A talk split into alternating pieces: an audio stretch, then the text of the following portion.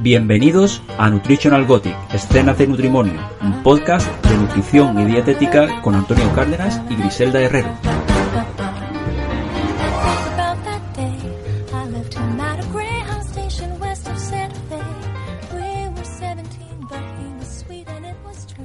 Hola a todos y a todas y bienvenidos a un nuevo programa de nuestro podcast Nutritional Gothic Escenas de Nutrimonio.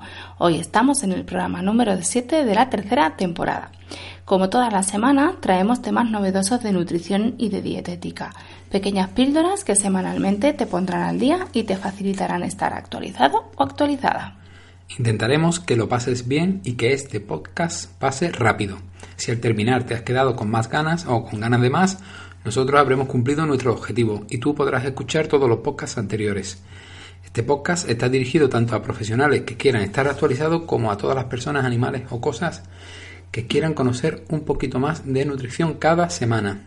Además, como ya sabéis, es una excusa que tenemos para estar un rato juntos, pero también sabemos que lo seguimos haciendo gracias a que cada semana estás ahí con nosotros. Todos los programas son posibles gracias también a nordesalud.com, nuestro centro de nutrición, psicología y actividad física especializado en psiconutrición, y a nuestra plataforma Ingenio, un instituto de formación online dirigido a profesionales de la salud.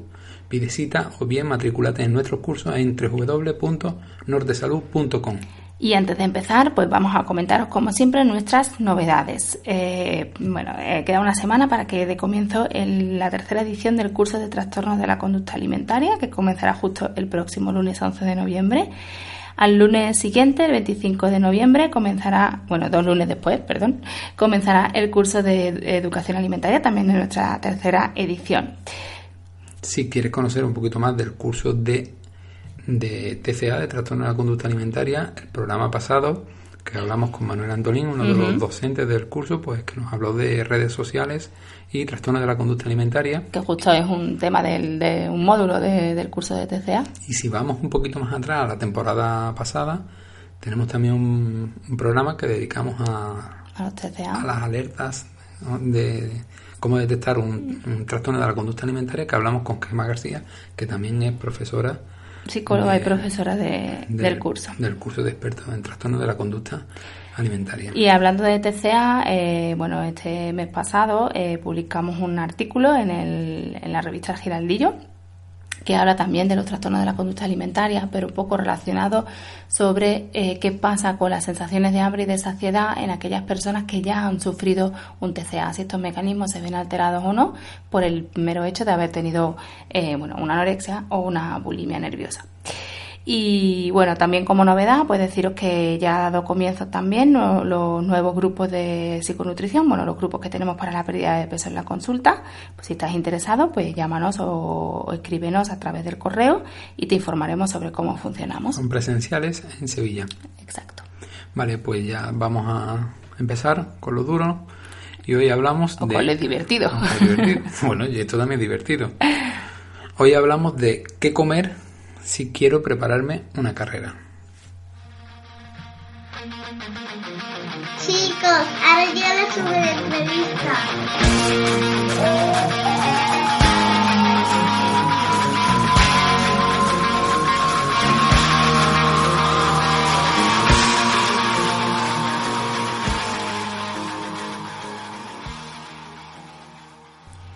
Javier García Pereda es dietista, nutricionista y tecnólogo de los alimentos. Además, es profesor de la Escuela Superior de Hostelería de Sevilla y profesor asociado en la Universidad Pablo de la Vide, del cual pues compino.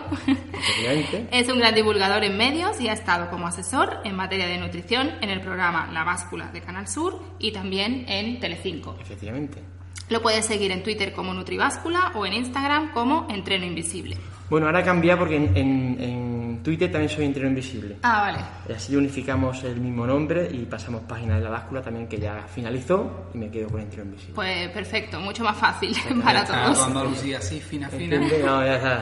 Qué maravilla. ¿Y esto del entreno invisible, ese nombre, a qué se debe? ¿A la importancia subliminal de la alimentación en el entrenamiento? Exactamente, porque muchas veces cuando un deportista se plantea el entreno, no se da cuenta que al, al final tú entrenas una vez, pero comes tres, cuatro, cinco, incluso pues seis veces. Y esa parte del entreno, que muchas veces la descuidamos, repercute negativamente sobre la recuperación, que al final también influye en el entrenamiento. Bueno, Y hemos empezado directamente preguntando sin darle las gracias ni nada, como Ah, estamos pues, aquí. llevamos, llevamos ya 10 minutos hablando. Claro, te preocupes que hay confianza, Porque estamos grabando en directo y presencialmente, que no lo solemos Perfecto. hacer. Así que muchas gracias, Javier, por Un estar- placer. Hoy no tenemos problemas de conexión a internet. Hoy no tenemos problemas. Es más importante eh, con, con este nick que tiene Mm. en las redes, pues da, da su espacio a la alimentación. Mm. Pero para tener mejores resultados, ¿es más importante la alimentación que el ejercicio? ¿O No. es algo es, es un suplemento? Tiene que, ir, tiene que ir completamente paralelo. O sea, si la persona no entrena bajo un, un profesional, su carga de entreno o su variabilidad va a hacer que no mejore. Pero paralelamente, no tener una buena adaptación alimentaria, ya no solamente en cantidades, sino en macronutrientes, micronutrientes, incluso suplementación, va a hacer que no recupere igual, que no sea capaz de, de aguantar las cargas. Entonces tiene que ser 50-50. Muchas veces, claro, si soy nutricionista es más importante la alimentación o si soy entrenador es más importante el entrenamiento. Pero yo creo que ambas profesiones son iguales, porque al final esto tiene que ser un compendio entre las dos. Y tiene que ir trabajado de... Claro, claro. Desde el ¿Sabes, principio. sabes lo que pasa? Que muchas veces, como uno está tan metido en el tema de entrenamiento, cuando lo consigue es como si yo hubiera acabado para él esa parte, ¿no? Y, y toda la alimentación es secundaria. Cuando te das cuenta que luego tienes que recuperar, tienes que... En fin, y ahí es donde incido mucho, que la gente no solamente debe entrenar bien, sino luego comer bien. De hecho, en tu Instagram siempre estás poniendo fotos de lo que estás comiendo. Claro, sí que muchas veces al final so- yo también hago mucho deporte e intento ser un ejemplo de lo que de lo que predico, si no sería un poco incongruente, ¿no? Ahora mismo están muy de moda las carreras de fondo, los triatlones, las carreras de montaña. ¿Hasta dónde es importante la alimentación y cómo debe ser la alimentación? ¿Muy estricta, más flexible? Mira, yo suelo diferenciar, porque bueno, particularmente en las carreras, sobre todo de fondo, eh, una cosa es la preparación de la carrera y otra cosa es la carrera. Y de hecho, fíjate, es curioso porque en la carrera, precisamente, lo que menos me interesa es la comida real. ¿Fíjate hasta qué punto? O sea, durante la preparación sí utilizo la comida real porque quiero tener ese volumen de nutrientes, esa necesidad de alimento, pero durante la carrera es todo lo contrario. Tengo que optimizar el más mínimo volumen con la mayor cantidad de nutrientes. Entonces esa es la complicación. Es igual para nada, por eso se tiene que tener una preparación pre-carrera y una durante la carrera completamente diferente. ¿Cuántas calorías puede necesitar una persona que haga este tipo de deporte? Pues mira, te puedo decir, en un Ironman fácilmente, claro, son 10, 12 horas, se te van 6.000 calorías. Entonces, claro, la gente que me dice, no, los carbohidratos. Y yo, carbohidratos, a partir de 6.000 calorías, ¿de dónde lo vas a sacar? ¿De la grasa? Esta gente que empieza con el ceto y, y no sé cuánto. No, mi hermano. O sea, tú puedes aguantar la primera horita bien, pero luego o consumes un volumen suficiente de carbohidratos o acabas el Ironman, pero en un año. llega, pero llega el año que viene. O sea, no. Están montando la bandera del año siguiente. Exactamente. La gente, yo tengo que ganar, claro, ¿no? Si no, es lo que pasa. ¿Y cómo, ¿Y cómo llegamos a esos 6.000 calorías? Mira, yo suelo distribuir normalmente una mezcla de consumo líquido y consumo semilíquido. Sólido normalmente suele estar solamente en la bicicleta. ¿Eh? Hay una cosa que me gusta mucho decir a la gente, en la maratón no hay masticación, la gente se vaya quedando con, con lemas. En la natación no hay posibilidad de comer nada. En la carrera, por ejemplo, yo no puedo masticar, pero en la bicicleta, que está estable, que tengo un pedaleo continuo, sí intento vender la mayor cantidad de calorías. Entre 80, 90, 60, depende un poquito, gramos de carbohidrato por hora. ¿Cómo? Mezclando alimentos semisólidos y aquellos que vienen en líquido. Bidones y geles, bidones y dátiles, bidones cara y membrillo, bidones y trocitos de plátano, pasas. Tengo que ir agudizando el ingenio. Hay gente que no le gusta el dátil. Claro, tienes que ir Y como truco suelo meter, por ejemplo, cada dos o tres ingestas dulces, una salada. No ten en cuenta que son cuatro horas la bicicleta. Cuando llevas ocho ingestas dulces, tienes el paladar que parece una alpargata. Entonces, dulce, dulce, salado. ¿Y qué utilizo? Galletitas saladas. Y cuando hablamos de salado es por, por la ingesta de sodio, ¿no? Sodio y limpiar el paladar. Fíjate, muchas veces hay más estrés mental que fisiológico. Claro. Y yo, pues llega un momento en que la cabeza mm, se te va. Yo, eh, me ha pasado, o sea, llega un momento en que ya no quieres más. Y como no quieras más, ya entra en déficit y ahí ya tenemos un problema. Claro, entonces tienes que cambiar. Porque en el momento que entramos, perdona, Sí. en el momento que entramos un poquito en déficit, es muy difícil recuperarlo. Porque ya, Cuesta. eh, imagino que la Claro, cabeza el- ya empieza también claro. a, a, boicotear, ¿no? el peor enemigo, el peor. Entonces hay que anticipar a ese momento en el que el mazo te dice para. Como no paras tú, paro yo. ¿Cómo? La cabeza, no aguanto. Me sube el pulso, los calambres, claro, señales de que el cuerpo está diciendo, yo, o paras tú o, o te paro yo. Y como ves que te descuelga, ya te estresa. Y no puedo, uh, eso, eso es, vamos, solo el que, solo el que está ahí en medio. Claro, Entonces, anticípate, ¿eh? Y, por ejemplo, eh, en una carrera de esta, por ejemplo, si yo me quiero preparar a la, la próxima maratón, sé que tengo que empezar un año antes de entrenar, o seis meses, o para el triatlón, para el Ironman, ¿no? Claro, ten en cuenta que son pruebas tan duras que no solamente el cuerpo tiene que prepararse, es que es la mente, que yo que 10 horas pim, pim, pim, sin parar, llega un momento y pues yo, ¿qué, estás, qué, estás, ya, ¿qué te estás dedicando? ¿Qué haces? Si el cuerpo te lo pregunta muchas veces. Pero si yo mañana voy y te digo, Javier, eh, yo me quiero preparar el Ironman, y me dices, bueno, pues tienes que empezar un año antes. ¿La alimentación también la empezamos desde ya? Claro, lo primero que miro es qué tipo, qué tipo de eh, deportista eres, si eres una persona que ya llevas un tiempo o si eres Nobel y luego tu composición corporal, porque evidentemente eh, la parte inicial es afinar el cuerpo. Trasladar 50 kilos no es lo mismo que 70, que 90. Tenemos que optimizar. Y ahí entra primero la parte inicial de nutrición deportiva, que es afinar vascular más masa muscular y menos grasa, viendo un poquito hábito. Y ahí sí juego un poco con descargas de hidratos, entreno en ayuna, voy ciclando en función de la hora del entreno, hidratos preentreno, quitando posentreno, en fin, lo que es la, la función de un nutricionista, para que el tío esté óptimo. Pero hay un tiempo mínimo para empezar. O sea, tú no puedes empezar a alimentarte de determinada manera como mínimo tres meses antes de la carrera.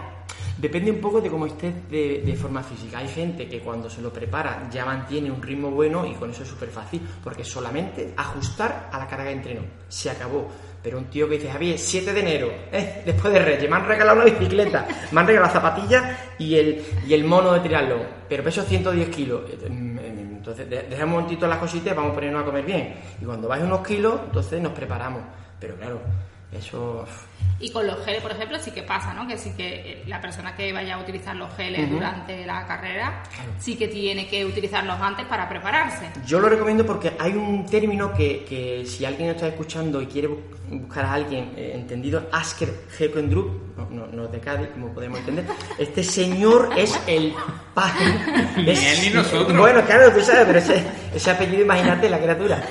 Eh, este señor es el padre de todo lo que ha sido el desarrollo de este tipo de prescripciones y suele recomendar que se entrene lo que se llama el entrenamiento del intestino, porque no hay nada peor, a mí me ha pasado, ¿eh? O sea, no, me da ningún tipo de error decirlo, tomar cosas que te regalan y te me lo voy a probar y de repente te da una, una diarrea por estrés o te da un calambre porque hay mucha carga de hidrato, porque está muy condensado y tú no estás acostumbrado y claro, si vas bien pero tu estómago te falla, ya olvídate de series, de tiempos y de metas, porque el cuerpo no entiende, donde estés se para. Entonces es muy triste estar tres meses y de repente por probar una, un gel nuevo tengas que entrar en un baño y ya, estoy, ya, ya acabó la carrera. Vamos, Claro. yo, yo aquí en Andalucía hay una prueba que se llama el, el desafío Doñana que se hace ahora en septiembre. Mira, yo he visto gente en la duna porque las marcas, está, está bien, te regalan cosas, pero yo ten cuidado que no es un cumpleaños. Carrera. Que se echan hasta la crema de No, depilatoria. No te lo pueden imaginar allí en los, en los, en los. Y Yo comí no las pandas, claro, vienes con hambre, porque claro, bollería, y arcalón, mm, en fin, palmera, he visto de todo. Entonces, claro, dices, yo si te parece un cumpleaños, ¿dónde vas? Te que 30 kilómetros todavía. Oye, no, mucho cuidado. Y cuando se acerca el día de la carrera, Sí. ¿qué tenemos que comer antes de la carrera? Qué buena pregunta, Grisela. Mira, hasta el 60, bueno, desde el 68, Benstrom nos hizo esa carga famosa de hidratos, lo que ocurre que hacía primero una depleción tan grande que algunos deportistas sufrían mucho. 2010, 2015, ya la doctora Pur nos dice, mira, una persona que está entrenando ya tiene una hipersensibilidad a los hidratos de carbono. Entonces, yo suelo recomendar unas 48 horas. ¿De qué?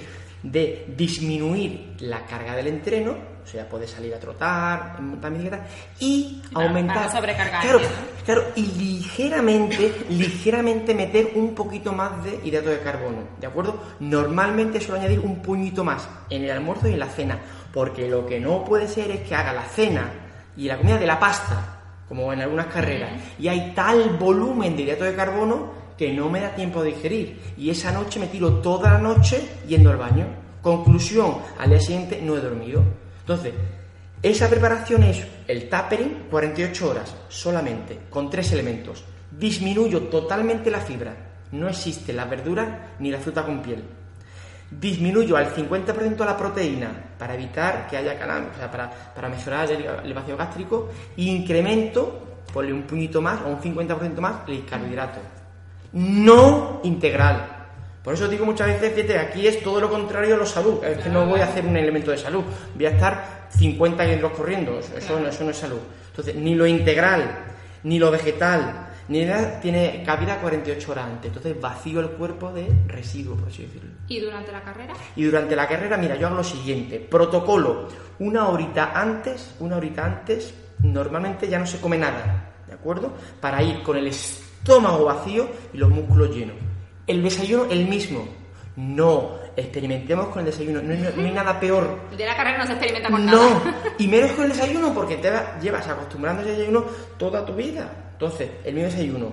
Pero yo suelo dar un margen dos horas, dos horas y media, hasta una hora antes.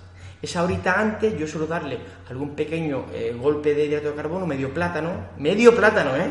Dos o tres dátiles, medio gel y suelo utilizar la cafeína, entre 200 300 miligramos con agua.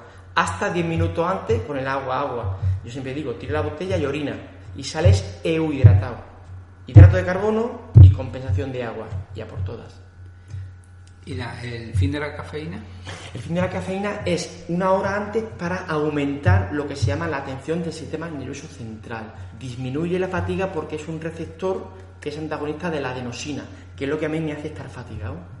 Y el hecho de que estemos algo excitados por la cafeína. ¿no puede ser que estemos perdiendo calorías mm, extra? Bueno, normalmente como son carreras tan largas, no es tan significativa esa, ese nerviosismo. A mí particularmente me, me afecta bastante, pero lo que trato es de eh, beber más agua por si hay algún tipo, pequeña, una pequeña deshidratación. Pero no me estás calentando, mediante, pero no, no es tanto. Eh, contraproducente que no recomiende fibra, pero recomiende café. Imagínate, imagínate esa criatura. No, pues- está evitando las paradas al lado de uno y está dando por otro lado. No, pero fíjate que la cafeína en este caso no tiene ese efecto estimulante a nivel del digestivo. Lo que pasa es que cuando la gente toma café se produce la motilidad eh, gástrica, pero es más que nada una compensación de, del- Y, de la y no tanto por el café, sino porque por, por la No, rutina pero no no, no, café, café, café. Es que si tú tienes que tomar 200 miligramos en café, tienes que darte un cubo. Evidentemente, no muy tiene práctico. que ir hidratado. Joder, pone una sonda, ¿no? sale- Para Sales como espinete, no, no puede ser, no puede ser. Una sonda en el. Eh, Total. Bueno, ¿y después qué hacemos? ¿Cómo es el proceso de recuperación cuando Mira, terminamos una carrera? yo siempre le digo a mis pacientes o clientes, para la recuperación, las tres R's. Para recuperar, tres R. La, re- la R primera de reparación muscular, proteína del todo lo biológico, ¿de acuerdo? Entre 0,3 y 0,4 gramos por kilogramo de peso. Es decir, un batido de eh, suero, es decir, huevos, es decir, carne, pescado. Si estás en tu casa, si estás en mitad de las fiestas patronales de qué, pues te tomas el, el arroz con conejo, si es que está lo mismo. R de reponer, R, o sea, de reparar, R de reponer con carbohidratos, arroz, pasta, pan, me da igual. Y la R última de rehidratar, no solamente con agua, sino con elementos vegetales, fruta, eh, hortalizas de varios colores, y de esa manera tengo los tres elementos que reponen mi cuerpo. Por ejemplo, en, el último, en la última R, en el consumo, en la ingesta de vegetales, eh, ¿es recomendable más vegetales que sean como más duros, tipo zanahoria, tipo tomate, o mejor eh, lechuga, espinaca, que puedan llenar mucho el estómago, pero no te hidratan Muy, a lo mejor muy tanto? ¿no? buena pregunta, tío. No, hay que Y no intentar. soy Nutri, ¿eh? Hay que ser. Coño, me la pena aquí en casa. Ha hecho un experto. Muy buena pregunta porque al final lo que yo busco es que no haya un llenado eh, prematuro, que se llama, una saciedad prematura. Claro. Necesito alimentos que sean más acuosos. Tomate, sandía o incluso de los vegetales que tenga, pues, pues calabacina y tal, que tenga más agua. Si no me sacio enseguida con tanto, tanta fibra y no repongo. Incluso Mm, ¿Sonda si son muy. No, que si son. la sonda la, la han regalado. sonda la compran en la No, que si son muy diuréticos tampoco te van a hidratar, ¿no? Porque igual que salen, entran. Igual ver, que entran, ahí salen. perdón. pasa, mira, yo siempre digo, eh, aunque tú des pauta de hidratación, nunca, y llevo ya ocho años en esto, nunca la gente se hidrata suficiente. Siempre llegas deshidratado. Tío, Y hablando de hidratación, ¿es más importante la hidratación que la alimentación en estos deportes? tía, ahí me has pegado, ¿eh? Puedes pedir comodín. De la, llama- no, la llamada, no. ¿no? Mira, as- eh, hasta 90 minutos, hasta 90 minutos prima la hidratación frente a la alimentación. 90 minutos de, de- de De deporte, ejercicio, durante el ejercicio. yo soy capaz de decir, mira, si vas en 90 minutos y vas bien, agua. No, no metas ningún tipo de alimento porque el cuerpo lo hemos recargado y vas a aguantar bien. A partir de los 90 minutos, claro, gente que corre, que tus depósitos de glucógeno van vacíos. Es, es- es complicado. Ahí tiene que ir. Pero hay que ir las dos. Sí, pero aún así te diría pre- predominancia del agua, o sea, de la hidratación, frente a la comida, porque al final utilizas ácidos grasos que te pueden, aunque disminuyas, pero sigues. Como te deshidrates y hagas pum calambrazo, te quedas en el sitio. Entonces, pues llegamos a la conclusión de que la hidratación ligeramente por encima de la alimentación. Muy buen detalle, Gris. Cuando empezamos a hablar de hidratación Mm. relacionado a la- al deporte, Mm. se nos viene a la, bebida, a la, a la mente las bebidas isotónicas. ¿Son recomendables esas bebidas isotónicas? ¿Tenemos que prepararnos las bebidas isotónicas? Hombre, hoy en día, gracias a Dios, la, compramos la- la cien- la ciencia nos ha permitido tener claro que, que- que se pueden comprar. Lo que ocurre es que, ojo, no todas las bebidas que hay comerciales tienen una condición fundamental que es una cantidad mínima de sodio. ¿De acuerdo? Hay algunas marcas comerciales que están un poco deficitarias en sodio. Tiene una mínima de azúcar. Exactamente, azúcar sin problema, pero de sodio se quedan cortitas. Entonces hay que fijarse, pero vamos, si hay marcas comerciales que hoy en día cubren bien ese espacio y no tenemos que estar nosotros andando, pues, fabricando nosotros. No es necesario que nos fabriquemos. No, no, no, no, no. No, porque al final muchas veces no tienes bien las mezclas y tal, y hoy en día para eso está también la, la tecnología de alimentos para aprovecharnos de ella, ¿no? Y los geles y tal, a mí, a mí me encantan. ¿Qué lleva un gel? ¿Un gel que lleva? Mira, un gel es una disolución al 25 o el 30% de diferentes tipos de hidratos de carbono. ¿De acuerdo? Glucosa y fructosa, glucosa, sacarosa y fructosa. Entonces, en, esa, en, ese, en ese saquito tengo una cantidad suficiente de hidrato de carbono para reponer lo que el deporte me está quitando. Y no tengo que masticar. Lo que ocurre es que un estómago poco entrenado te puede pegar un tumbazo del intestino y decir, "Y yo, pero yo, pero esto qué es, espérate.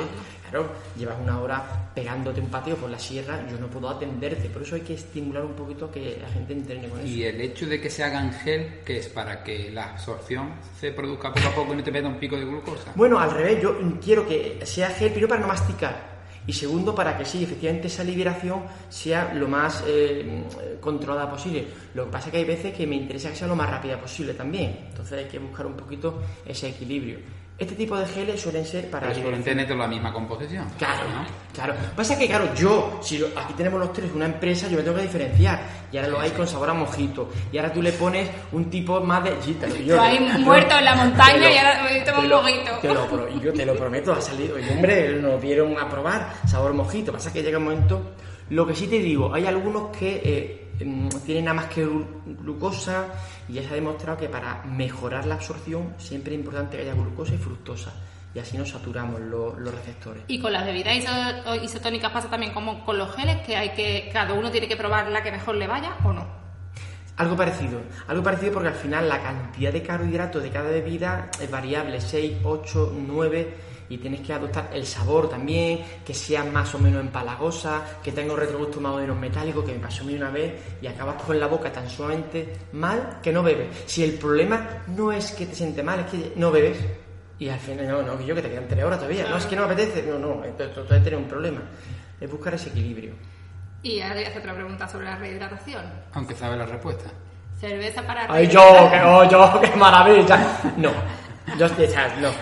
Yo entiendo, yo entiendo que, yo entiendo que hay ciertas campañas, de hecho están los beer runners y tal. No, es una, es una leyenda que si tú estás con tus colegas y para justificar esa cerveza te pegas una carrera, genial, pero no al revés.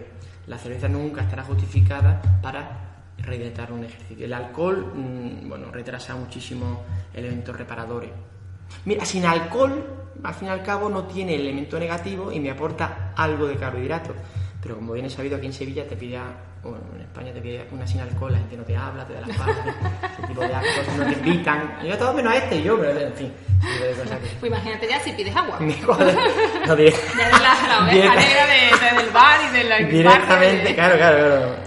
¿Hay algún momento que en una carrera sepamos que, que- que ya lo tenemos perdido, de que empezamos a tener síntomas de, de deshidratación o el cansancio nos puede hacer ahí... Mira, yo no sé en otros competidores, pero a mí me pasa que empiezo a ver puntitos de colores, te lo juro, ¿eh? Tío, me han pasado tres veces. Aplaudiendo. Empiezan primero unos calambres que suelen ser normalmente músculo grande, como son los aductores y tal, y luego empieza a ver eh, pompitas a nivel visual. Y yo es, es y ya, ya, ya, ya está, ya me va a dar, me va a dar, y me ha dado. Lo que pasa es que en una de las ocasiones intenté adelantarme, pero no tenía material, le quité a un niño un Kit Kat.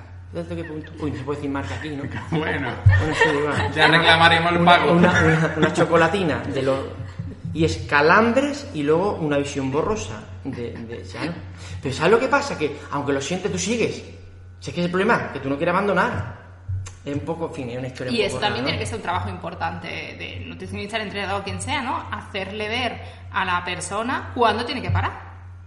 Uf, Ulises, eso es muy difícil Eso es muy difícil. Claro, pero si muere en la, eh, ahí en la carrera, Sí, pero aquí... Bueno, no me nombre eso, que el otro día hubo otra vez otro edema. Fíjate, tío, buena pregunta. Al final, con el tema de la pauta de hidratación, hay tal volumen. Mañana se hace el, el mundial en Niza, veníamos a ver la temperatura de Ironman, o sea, de medio Ironman. Y ya pasó que hubo tal hidratación sin sodio que te da un edema, una hiponatremia. Y ha habido varias muertes porque no se preparan. Y, y claro, sí, pero yo me refiero al punto es en el que tú te tienes que decir, bueno, ya aquí, si sigo para adelante, corre peligro mi vida. yo te digo. En a el ti- deportista yo- eso no.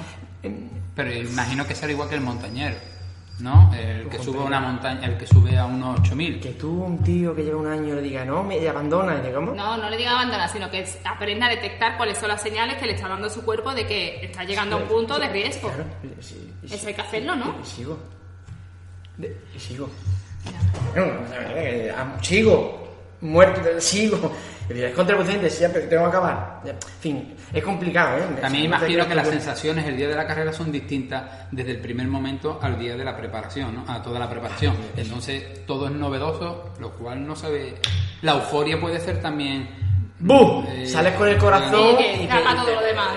Bueno, por supuesto. Por eso, tío, un psicólogo, una psicóloga del deporte, no te creas tú que no es fundamental para este tipo de situaciones en las que yo, escúchame, te, te confrontas a una, a una pérdida o a una, una dilema. No, no pasa nada. No, porque tal. eh. Y hay gente amateur que piensa como un tío que es campeón del mundo, que vive de eso. Yo, que tú tienes familia, tienes niños, trabajas en una. Que no gana dinero con esto. Pues yo, ¿qué te pasa? Gente que entrena. No tenemos tecnología que pueda detectarnos de forma fiable el estado que estamos. Igual que nos está diciendo el número de pasos, las pulsaciones que tenemos, digo, si está de tantas pulsaciones. Como el o- coche, o- ¿no? o medir Sale el grado de el deshidratación. ¿no? Ah, eh, o, eh, tu estado... Eso era posteriori. Durante, y yo, llamarme loco, vamos, a mí, a, vamos, a la gente que. Pero la gente no. Que no, que no, y la gente no parte pera, es capaz de seguir, bueno, coño, no, no muere. Si mueres porque has llegado al límite y antes te han dado, te han dado Muchos seguro, señales, Claro, tío, bueno, vamos a ser sinceros. Pero yo entiendo que, en fin, es es un estado mental de euforia en el que dices, ¿cómo? Que llevo un año ya porque me duele un poquito el talón, no, que me, porque me estoy acalambrando sigo. Y ahí es donde está el riesgo. ¿Hasta qué punto? Claro, por eso digo que sí, que si no sería necesaria una educación esa, ¿dónde está el límite de, bueno, a partir de aquí ya tu vida corre peligro, Vale, tú asumes pero riesgo si cuando quieres, pero te llegas que sepas identificarlo, digo yo. Vete a los 101, ¿cuánto he ingresado ahí por fallo renal? Claro que yo. eh, sí, todo está muy bien, pero cuando tú estás metido. mm, Sí, la teoría es muy, muy claro, bonita, pero... No te para ni Dios. Mira, ahí se pone porque es que no, que, vas a muerte. El otro día escuchaba yo que en una expedición a un 8000, como que iba un compañero de este del Jesús Calleja, pues iban 8 o 10. Uno se veía con problemas de que, No podía. que tenía que subir todavía el último tramo y bajar, y él dijo, me di la vuelta. Y fue el único superviviente. Claro, pero eso es. Así.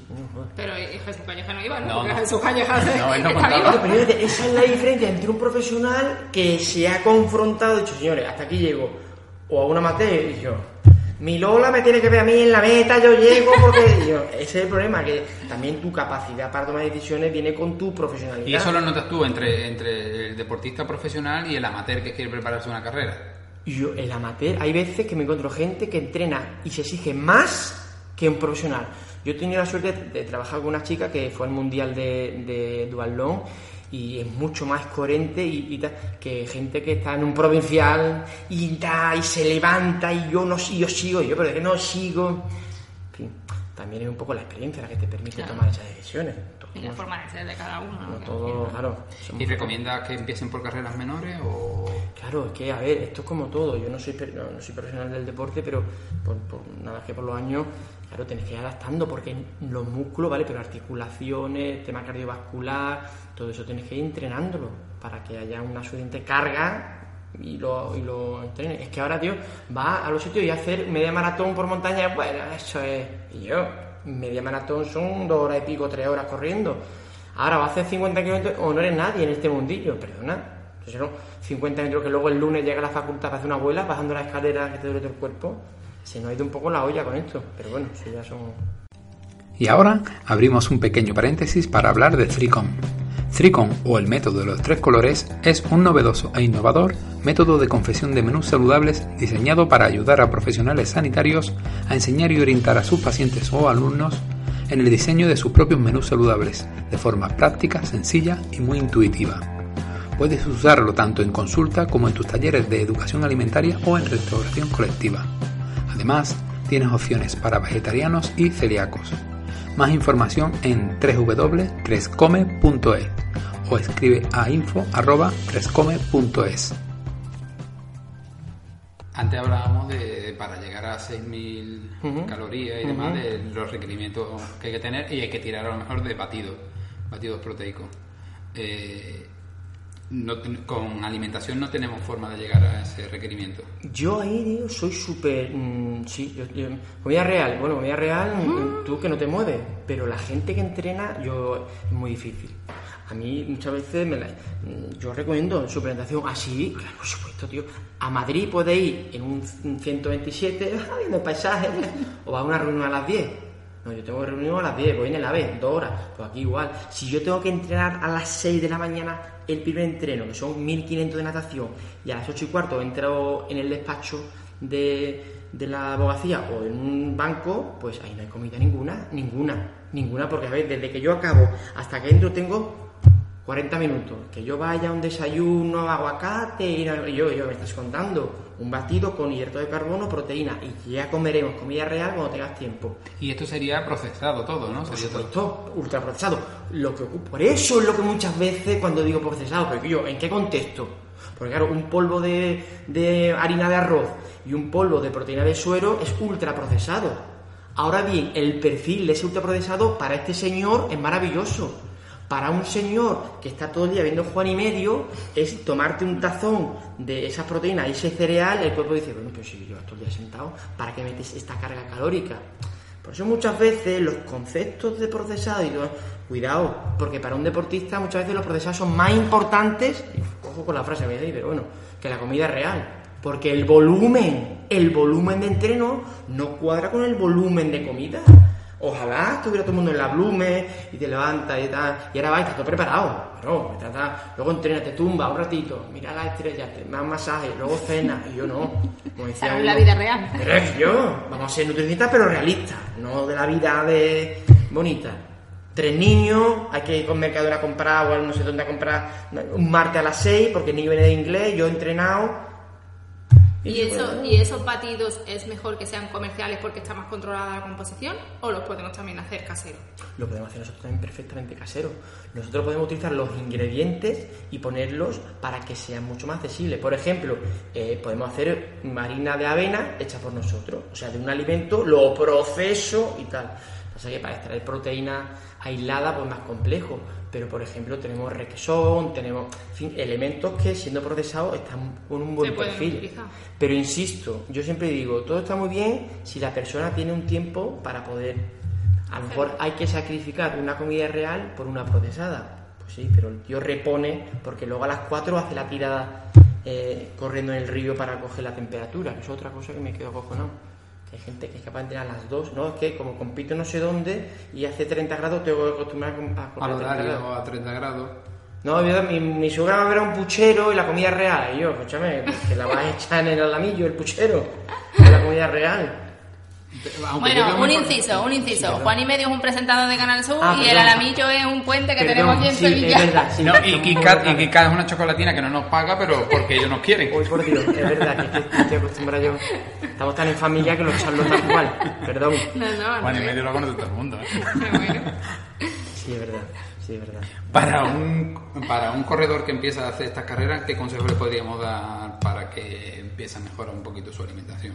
Mira, Y que ya esté un poquito en consonancia a que va a ser corredor, Mira. Yo les digo, mira, eh, importante, el elemento pilar por el que tenemos que empezar son las proteínas.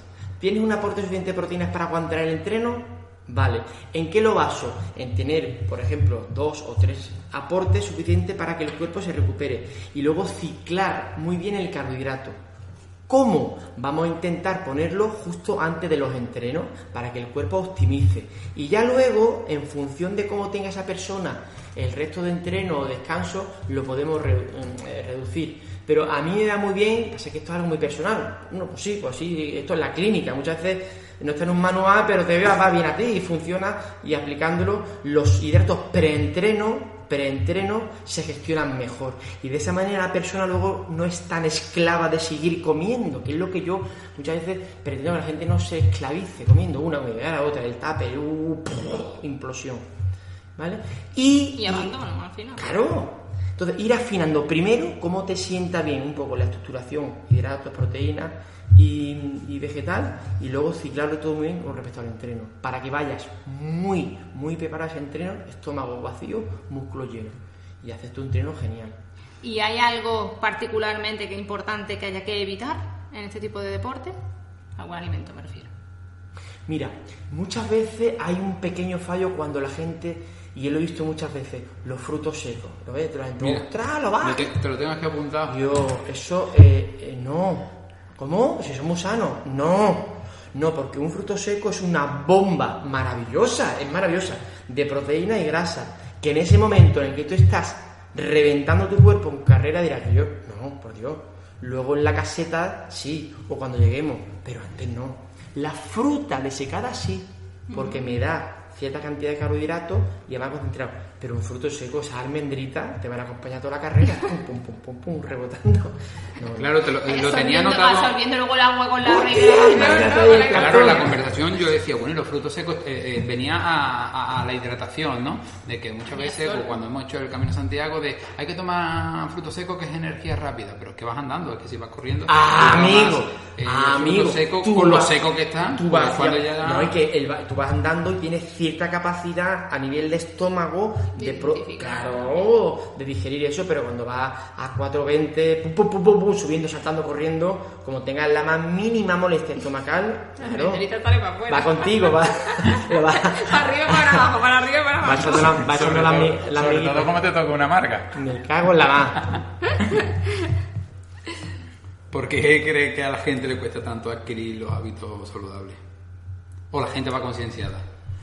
Ya cuando acude para una Sobre todo carrera. la alimentación y O- el deporte. eh, a ver, yo diferenciaría un poco a aquellos que ya tienen cierto grado de experiencia a los que están iniciándose.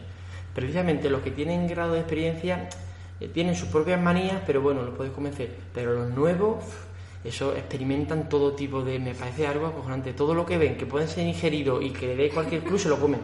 Como la ardilla. ta, ta, ta, ta, ta. Yo, pero un momentito, que- que las cosas son más básicas. Yo siempre digo, mira, cualquier elemento que te produzca cierta adherencia, maravilloso. Ya sea ping-pong, no, me ajedrez va a gastar pocas calorías, pero bueno, ping-pong, mm, eh, carrera de montaña, un triatlón, lo que te apasione. Si tampoco es necesario ser Gómez Noya, cinco veces campeón del mundo, soy yo, pero si lo que quiero es que estés una hora y media o una hora moviéndote y que disfrutes y te relaciones y luego quedes con la gente para tomarte algo. En fin, tío, el aspecto también social es muy importante. No podemos meter en un gimnasio, pues la gente no se adhiere a esta vida activa. ¿Qué es lo más importante que tú le dirías a una persona que llega a la consulta y te dice que se quiere preparar eso, un Ironman o cualquier... Claro, yo haría. Triatlón. Yo no, no, vamos, como que así se lo he oído. Hacemos una primera aproximación de estatus fisiológico. composición corporal. Luego hacemos un tapering pre-competición y luego probamos la competición. Así trabajo yo. ¿Cómo estás antes de la competición? Y yo, estás fino, fino, perfecto, mantenemos. Yo te sobran 6 kilos. que muchos se compran, me hace una gracia más. Me he comprado la última, no sé, densidad de carbono, le he quitado 200 gramos. Digo, picha, si te sobran 6 kilos todavía, eres mayor, ¿qué me estás contando? ¿Cómo pasa la culpa a la bici? Ahí va la bici, no, quedar así más ligero, y yo, permiserio. Entonces, primero ajustamos a nivel de composición, luego ajustamos pre-competición y luego en la competición. Esos son los tres pasos. Pasa que este primero, hay gente que tardamos 8 o 10 semanas o gente que directamente entramos ya en dinámica. Y la competición incluye también eh, el paso de, de recuperación. Mira, tío, yo hay algunos que le he dicho, ¿qué? Lo que te apetezca. ¿Cómo? Lo que te apetezca. Después de 10 horas, tío, haz lo que te apetezca. Y Bueno, y porque termina la carrera, ¿no? O sea, quiero decir que no son profesionales. Claro, o claro, que, no, que- claro, que claro. tienen a lo mejor el domingo que viene otra carrera Claro, o, no, no. o un partido. No, no, a ver, ojo, es verdad, ahí emite un poco. O sea, esos son gente, los que son profesionales, siempre les meto en la primera hora, en la primera hora, normalmente un 70-30 de carbohidrato y proteína. Es que te lo he dicho así porque Sí, hay mucha sí, sí, gente sí, que me dice, sí. a ver, y después, digo, después de yo, después de un año verano Lo celebra. Claro, tío, me va a preguntar, haz lo Después que de quieras. cerveza para rehidratar. Hace lo que quiera, hombre. Lo que pasa es que ten en cuenta este tipo de cosas. Pero no, a los que son competidores o tienen sábado y domingo y tal, no, no, ojo. En esa primera hora, lo que popularmente se la llama la ventana anabólica, 70 hidratos, 30 proteínas. Para que haya una, una reposición lo antes posible. Hidratación, hidrato y proteína. Mm. Sí, sí, sí. Pues Javier, muchísimas Pues yo, gracias. qué maravilla. Qué guay, qué divertido, me hemos aprendido un montón de cosas. Tenemos dos preguntas finales. Tenemos otras dos preguntas, pero estas ya son que hacemos a todo el mundo las mismas. Venga. Venga, Eh, primera. si te tuvieras que ir a una isla desierta, y, no es ¿Casi? desierta, no, casi no. Pero es isla. Si tuvieras que ir a una isla desierta que, y solo te puede llevar un alimento, ¿qué alimento te llevaría? El yogur. Y el Claro. frigorífico. y una largadera. Depende de ser la isla, si la isla Sí, está... sí, eh, ¿tú vas a ver? Un yogur. Hostia, vaya pregunta, tío. Al principio pensamos de hacer formular esta pregunta mm, para ver cuál era ese alimento que, eh, que cubría más las necesidades, ¿no? Pero en el momento que a lo dijeron un huevo o algo así, a lo mejor ah, pues ya está, toma. La leche materna, la leche materna. habrá por lo menos Claro, yo por lo menos a partir de leche materna, el yogur como alimento, a mí es que me parece un, un alimento tan sumamente maravilloso, ya no solamente por el componente nutritivo, sino por el componente bacteriano, probiótico y tal, que creo que pasa que se ha, po- se ha prostituido un poco la palabra yogur y todo lo derivado, pero un yogur, tío, yo creo que un Antiguamente lo vendían en la farmacia. Claro, y de hecho, te voy a decir una cosa, van a darle un giro y ya lo verán tecnología alimentaria y van a sacar yogures con un concepto probiótico y en vez de hablar de yogures de nata tal, van a hablar de cepas nuevas y si no, ya lo verás, tío, seguro. Grabado queda, grabado. Hombre, tío, sobre todo ahora que está tan de moda todos los beneficios de la, de la Van a meter ahora, ya no solamente el, con bifidobacteria, no, no, ahora con especiales. Ya verás, cuando se descubran cuatro cosas, con rotola no sé cuánto, tal. Yogures con floras muy específicas, ya lo verás. Y la segunda pregunta es, ¿qué consejo le darías a la población general para mejorar su salud? Muy sencillo. Haz que sea cotidiano, no perfecto. Se acabó. Mira, lo que más me gusta del podcast es esta pregunta, porque de todo el mundo que hemos entrevistado, nadie ha repetido la respuesta. 25 programas Nadie. el año pasado y nadie ha repetido. Y de los que llevamos grabados de esta temporada, nadie ha repetido la respuesta. Es súper guay. Sí, cada uno tiene su forma de pensar, ¿no? Está muy guay. Bueno, pues Pero Javier... tío, yo me- en la consulta es lo que tú dices, la gente viene buscando la perfección y digo, yo, que no, que no te estreses. No hay perfección. ¿Sabes lo que pasa? Que claro, mi, mi- mi número mayor de, de- de clientes son deportistas que están un poco obsesionados también. Y van, y, van a un momento digo yo, no me, estás estresando, cojones. Yo tengo a unos confianza y yo, no me preguntes más. ¿Tú te crees que el gramo de no sé cuánto? Y yo, soy un poquito más relajado. Buscan la perfección. Con tres niños y llega al ciento y pico, digo, ¿qué estás contando? Parece que eres tú. También a lo mejor una manera de buscar la motivación para aislarse de a lo mejor de los problemas cotidianos, ¿no? Y van buscando ahí que se Hay me una frase de cachondeo entre Nilvilia que lleva algunos tal y es si tu relación en pareja va bien, es que no estás entrenando lo suficiente. Hijo de puta, son así, tío. No puede ser eso, tío. Que un montón de separados y tal. No, es que tengo que entrenar, pero yo, un momentito, pero tú estás colgado. Buena pregunta, ¿eh? Muchos de ellos han encontrado en el deporte una vía de escape al tema familiar. Yo no creo que en 50.000 personas que hayan en un estadio de fútbol todos sean malas personas. O 40.000, porque 40.000 son los que insultan al árbitro. Y yo creo, y al final, y, pero en el fútbol, la grada de fútbol, todo el mundo dice que es una vía de escape. ¿no? Pues no totalmente. salimos a otro lado. Totalmente, tío. Bueno, Pues Javier, muchísimas gracias gracias. por venir aquí a Norte Salud. Claro. Vale, vale, vale, vale. también cortaremos el coño. Sí, sí, perdón. Sí, sí, claro, claro. Bueno, lo regalamos. Eso lo regalamos. Lo damos gratis. Que nada, que un placer que Bueno, estés aquí en Salud y que te esperamos ver muy Lo que pronto. necesitéis. Muchas gracias. Hasta aquí el programa de hoy. Miles de gracias por los comentarios y valoraciones en iVoox, iTunes y Spotify. Recordamos que puedes escribirnos tus dudas, preguntas o sugerencias a podcast.nortesalud.com o a través de nuestro Twitter arroba Nutrigotic. Sabes que nos puedes encontrar en nortesalud.com y acceder a todos los cursos de nuestra plataforma Ingenio y de la Escuela de Alimentación. Recuerda que estamos aquí porque tú estás ahí. No lo olvides y nos vemos la próxima semana. Un, saludo.